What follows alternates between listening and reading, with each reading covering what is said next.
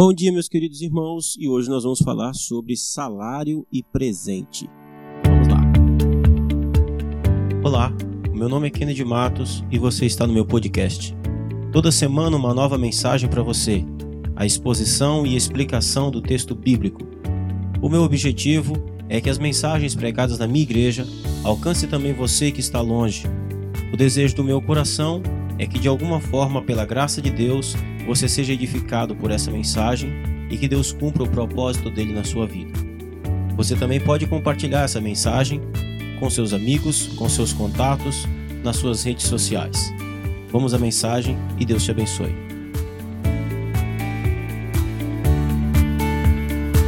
Ok, seguindo então Romanos capítulo 6, verso 20 ao verso 23.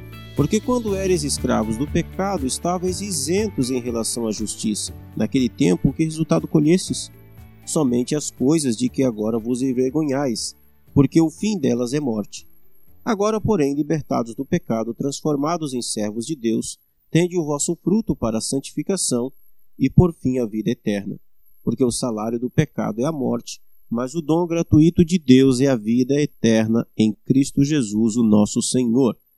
Ok, então nós vimos no podcast passado que o apóstolo Paulo deixou claro que essa ideia de que, porque nós estamos debaixo da graça, nós é, é, então podemos viver como se a lei não existisse, em desobediência. Não, Paulo disse de jeito nenhum, isso não faz o menor sentido, porque nós fomos salvos para a obediência, nós fomos libertos da escravidão do pecado para servirmos à justiça.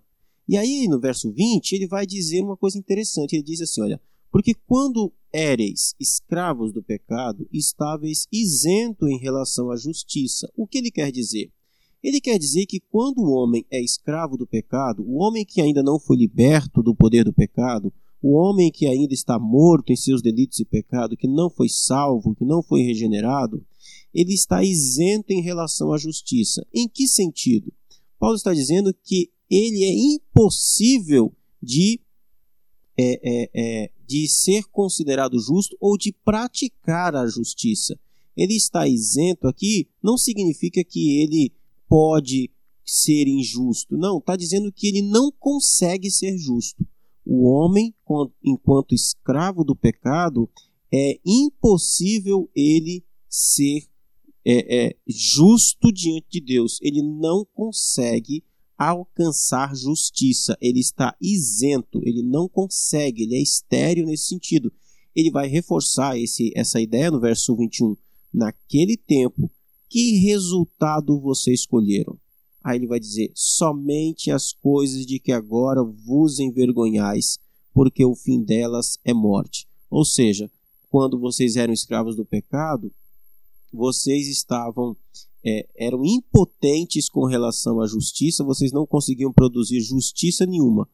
Pelo contrário, a única coisa que vocês conseguiam fazer naquela época, a única coisa que vocês conseguiam colher naquela época, eram coisas que trazem vocês hoje vergonha. Quando vocês olham para aquela vida que vocês viviam, a única coisa que existe é vergonha daquilo que vocês faziam. Por quê? porque o fim daquelas coisas é a morte. Aquelas coisas produziam morte e não vida. Aí ele vai dizer: agora, porém, libertados do pecado, transformados em servos de Deus, e aqui ele volta de novo à ideia de servos para a obediência, servos da justiça. Tende o vosso fruto para a santificação e por fim a vida eterna, ou seja, Apenas em Cristo, apenas libertados da escravidão do pecado, apenas depois de transformados em servos de Deus, aqui ele está concluindo toda a ideia do capítulo 6. Apenas depois que vocês morreram e foram ressuscitados em Cristo, aí sim, agora sim vocês têm o fruto, ou seja, agora há fruto, há frutificação, há um resultado de justiça. Agora sim a obediência de vocês gera fruto. Agora sim, a vida de vocês gera fruto para a santificação. E por fim, a vida de vocês vai gerar um fruto também para a vida eterna. E aí ele conclui com um verso que todos nós conhecemos, que é dizendo o seguinte: Por quê? Porque o salário do pecado é a morte, mas o dom gratuito de Deus é a vida eterna em Cristo Jesus, o nosso Senhor. Paulo conclui isso aqui, é todo esse capítulo 6, com essa ideia muito interessante. Ele diz assim: quando ele diz o salário do pecado é a morte, a gente precisa entender que salário é algo que você merece por justiça. Quando você trabalha, você trabalha e no final do mês você recebe o seu salário. O que é o seu salário? O seu salário não é um favor que o seu patrão faz. Ele não está te fazendo um favor quando ele te paga. Ele te deve. É uma dívida que ele contraiu com você porque você prestou a ele um serviço. Ele deve a você. Ou seja, é justo que você receba o seu salário no final do mês. A analogia que o apóstolo Paulo faz aqui é exatamente essa ele vem falando de escravidão, ele vem falando de alguém que é escravo, esse alguém é escravo do pecado. Então existe um senhor chamado pecado e existe um escravo chamado ser humano. Esse escravo trabalhou e agora ele vai receber o seu salário. Apesar do que, que a ideia aqui no, com escravidão não, não dá muito certo, mas como empregado em si mesmo. Porque ele está falando de salário, né? apesar também do que, que aquilo que o escravo recebia do seu senhor era uma espécie de salário. E também porque no primeiro século a ideia de empregado e escravo se confundiam. Às vezes o sujeito não era um escravo, ele era um empregado, ele prestava um serviço, mas era tido como escravo. Enfim, de toda forma, Paulo está dizendo o seguinte: aquele que trabalha, quando ele recebe o seu salário, é justo que ele recebe o seu salário, é merecido. Então ele está dizendo que o salário paga aqueles que serviram a ele com a morte. A morte é o salário do final do mês de todo aquele que vive no pecado. Então, se um homem viveu uma vida inteira em pecado, o que é que ele merece por justiça no final da vida? A morte. É isso que o apóstolo Paulo está falando. Então, Paulo está dizendo exatamente isso. O pecado paga seus escravos, paga seus trabalhadores com o salário que é a morte. A moeda que o trabalhador do pecado recebe é a morte.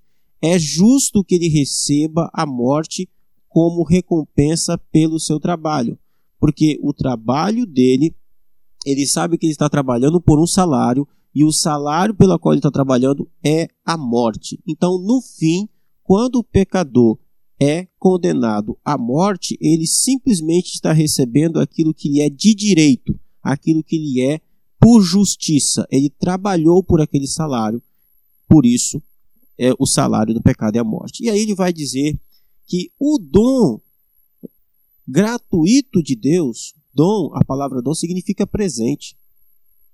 O dom gratuito de Deus é a vida eterna em Cristo Jesus. Paulo está falando assim: em contrapartida, aquilo que Deus dá aos homens, aquilo que Deus dá aos seus servos, aquilo que Deus dá àqueles que ressuscitaram em Cristo Jesus, é um presente. A salvação, a vida eterna, não é mérito nosso. Se Deus nos salva, se Deus nos, nos dá a vida eterna, não é porque nós merecemos, é um dom, é um presente, é uma dádiva. Não é por mérito, não é justiça nossa, quando Deus salva o homem, ele, e ele faz isso, ele não faz porque ele deve ao homem. Não. Quando o pecador morre, ele morre porque é justo que ele morra. Ele trabalhou por aquele salário. Mas quando o pecador é salvo do pecado, ele recebe a vida eterna, é presente, ele não merece.